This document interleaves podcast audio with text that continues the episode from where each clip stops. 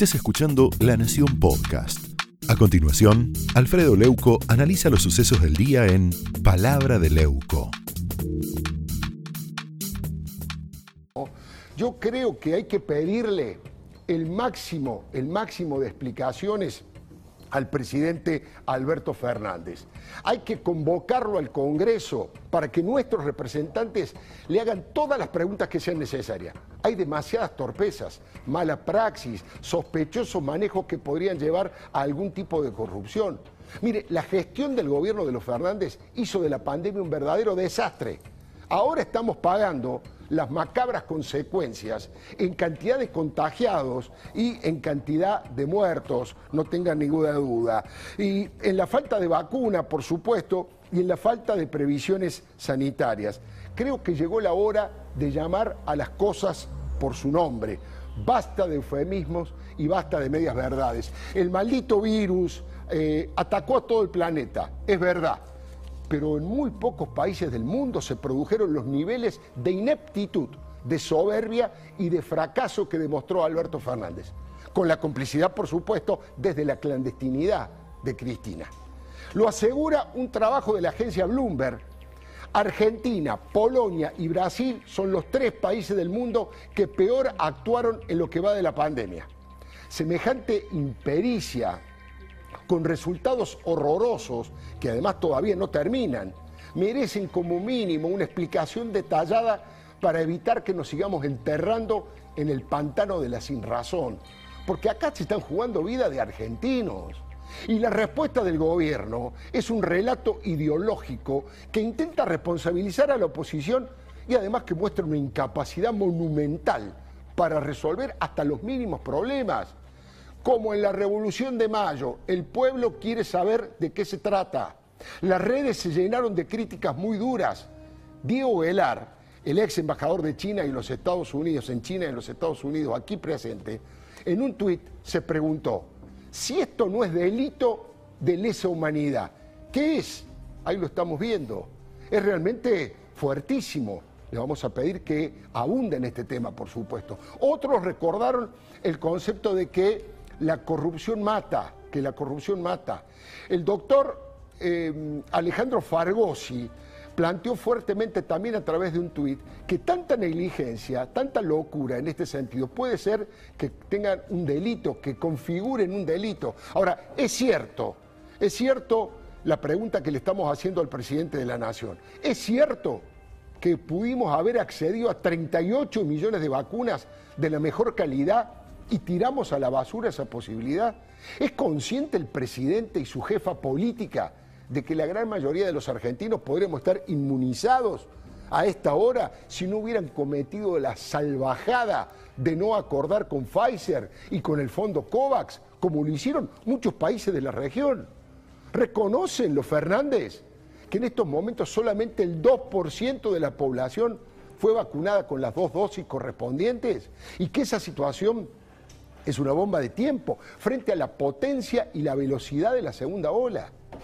¿Se dieron cuenta que están dando señales de confusión muy angustiantes en la pandemia más grave, la pandemia más grave y criminal de la historia argentina?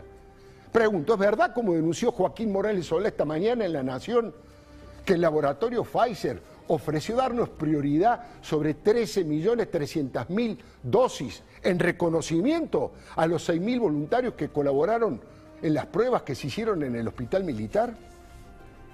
Presidente, ¿alguien puede explicar de verdad, digo, con pruebas, testimonios creíbles, cómo se tomó esa decisión nefasta y quién se va a hacer cargo de que hayamos cortado la relación con uno de los laboratorios más prestigiosos del mundo y al que la Unión Europea está a punto de comprarle, escuche bien, 1.800 millones de dosis para aplicar el año que viene? ¿Le podrían ordenar al ex ministro Ginés González García que comparezca en el Congreso para dar detalles de esta ruptura de las negociaciones con Pfizer? Porque cuando fue consultado por el periodismo, solo dijo vaguedades, requisitos inaceptables o que pedían activos soberanos. Pregunto, ¿el resto de los países que acordaron se tuvieron que arrodillar ante los requisitos inaceptables que exigía Pfizer? ¿O como pusieron ¿Qué hicieron? Pusieron como garantías a las embajadas como dijo insólitamente una cronista del Canal K? ¿Fue un tema ideológico, como dicen algunos escribas del cristianismo? Sin que se les caiga la cara de vergüenza, aseguraron que uno de los más grandes fondos buitres es dueño de Pfizer y por eso no había que comprar la vacuna Pfizer. Madre mía. O en realidad fue un negocio con la gente de AstraZeneca y le quisieron dar prioridad a ellos que al final no pudieron cumplir con sus entregas. Pregunto, ¿podrían mostrar, presidente, la transferencia o el mecanismo que utilizaron para pagarle a AstraZeneca los 60 millones de dólares de adelanto por el 60% de las vacunas que no llegaron?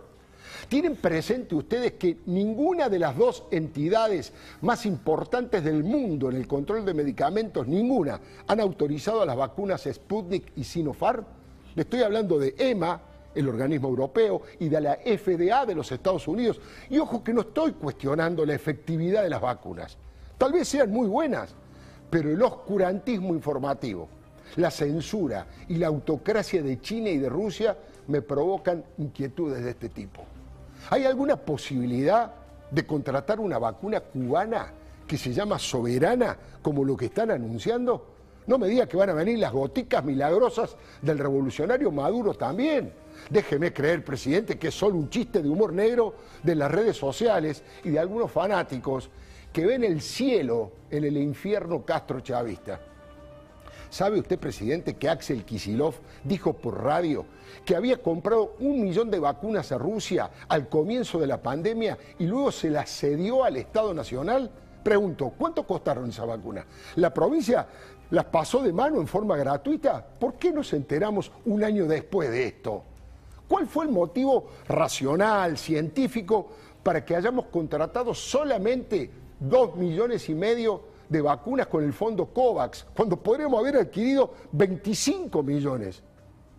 ¿Se dan cuenta de la gravedad de la catástrofe sanitaria que afrontaron con una impericia inédita? Han muerto 63 mil argentinos.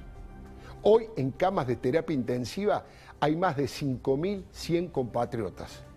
Y eso que me estoy concentrando en el corazón de este drama, ¿eh? No quiero detenerme, en esta ocasión por lo menos, en ese rosario de frivolidades y chapucerías de Alberto y Ginés que nos dieron vergüenza ajena. Estoy hablando de las filminas con información falsa y agresiva con otros países, declaraciones acerca de que el dengue era más grave que el COVID y que además iba a tardar muchísimo en llegar a la Argentina, lo dijo Ginés, está grabado. Ni hablar de los inmorales traficantes de vacunas, como el caso de Carlos Zanini, el que encabezó esto, ni hablar de la bajísima cantidad de testeos y del lento y burocrático proceso de vacunación. Y por último, señor presidente, me equivoco mucho si pienso que ustedes son pésimos administradores del Estado porque nunca trabajaron fuera de la política y fuera del lobby y que son muy malos negociadores porque están acostumbrados a someter al otro en lugar de buscar acuerdos y consensos. Para el final, solo le pido, señor presidente, que no nos trate de covidiotas. Este es un gobierno NSNC. No sabe, no contesta. El pueblo quiere saber por qué nos vacunó a todos y simultáneamente no vacunó a nadie. Le doy mi palabra. Esto fue Palabra de Leuco, un podcast exclusivo de La Nación. Escucha todos los programas de La Nación Podcast en www.lanacion.com.ar. Suscríbete para no perderte ningún episodio. Estamos en Spotify, Apple Podcast, Google Podcast y en tu reproductor de podcast favorito. Seguí escuchando La Nación Podcast.